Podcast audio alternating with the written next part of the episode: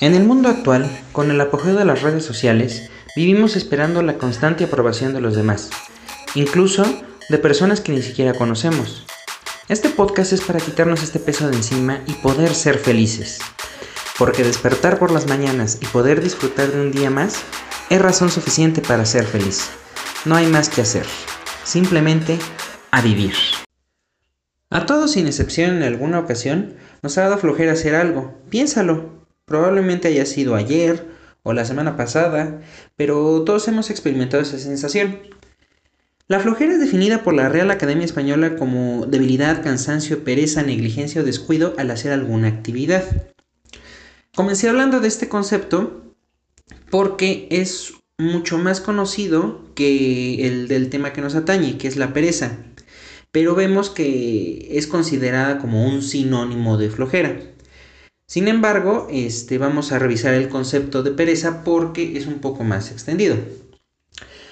A pesar de ser sinónimos, la definición de pereza eh, nos dice que se trata de la negligencia, astenia, tedio o descuido en realizar actividades. Y les comentaba que era más extensa porque incluye aquí ya como el hecho de no hacer la actividad, no solamente hacerla mal, sino no hacerla. La importancia de comprender bien este concepto radica en que esto nos ocurre a todos a diario. Lo importante es saber cómo poder ganarle a la pereza para que no se adueñe de nosotros. Para esto existen algunos eh, tips eh, que quiero compartirte y espero que te sean muy útiles. El primero se llama la técnica 45. Eh, esta consiste en que cualquier actividad que desempeñes le dediques 40 minutos intensos, así totalmente enfocado en tu actividad, sin distracciones. Eh, y pasados estos 40 minutos, descanse 5. Así, total, a los 40 minutos detienes todo y, y empiezas a contar tus 5 minutos de descanso. Pasando estos 5 minutos ya vuelves otra vez a hacer otros 40 y así. Es muy importante que te ajustes a los tiempos para que no se alargue ni el trabajo o la actividad y tampoco pues el descanso, ¿no? Porque si no no serviría de nada. Con este ejercicio eh, damos un descanso al cuerpo y a la mente, evitando de esta forma que la pereza aparezca. Inténtalo por 30 días. Y si lo dominas y te resulta práctico y muy bueno, eh, posteriormente intenta aplicar un 60 días, es decir, 60 minutos de actividad, 10 de descanso. Con esto eh, notarás que aumenta significativamente tu, tu, productividad y reducirá tu cansancio.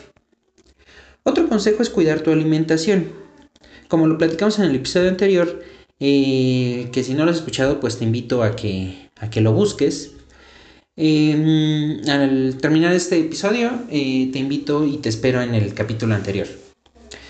Bueno, lo que más o menos eh, platicábamos en, ese capítulo dice que la ingesta excesiva de la comida, eh, comida que es difícil de digerir, pues eh, genera al cuerpo un mayor consumo de energía y esto pues nos hace ver, nos hace sentir cansados y reducir significativamente nuestra productividad. Por eso tenemos que elegir muy bien lo que comemos. Una tercera técnica es eh, fijarte diariamente objetivos que tengas que cumplir en el día y que pongas todo tu empeño en cumplirlos antes de que éste termine. Con esto reducirás la pereza porque todos tus días estarán enfocados en tus objetivos y no tendrás espacio para otra cosa. Es decir, no te vas a levantar y a ver qué pasa, no, ya te vas a levantar y vas a ver que tienes que hacer determinadas actividades y pues vas a desde que te despiertes vas a estar enfocado en ellas. Intenta utilizar estas técnicas y pues por supuesto estaría encantado de que me compartieras tus resultados y experiencias al correo simplemente a vivir. Igualmente hazme saber si quieres que haga una segunda parte de este episodio con más técnicas para combatir la pereza. Y recuerda, despertar por las mañanas y poder disfrutar de un día más es razón suficiente para ser feliz. No hay más que hacer. Simplemente a vivir. Hasta luego.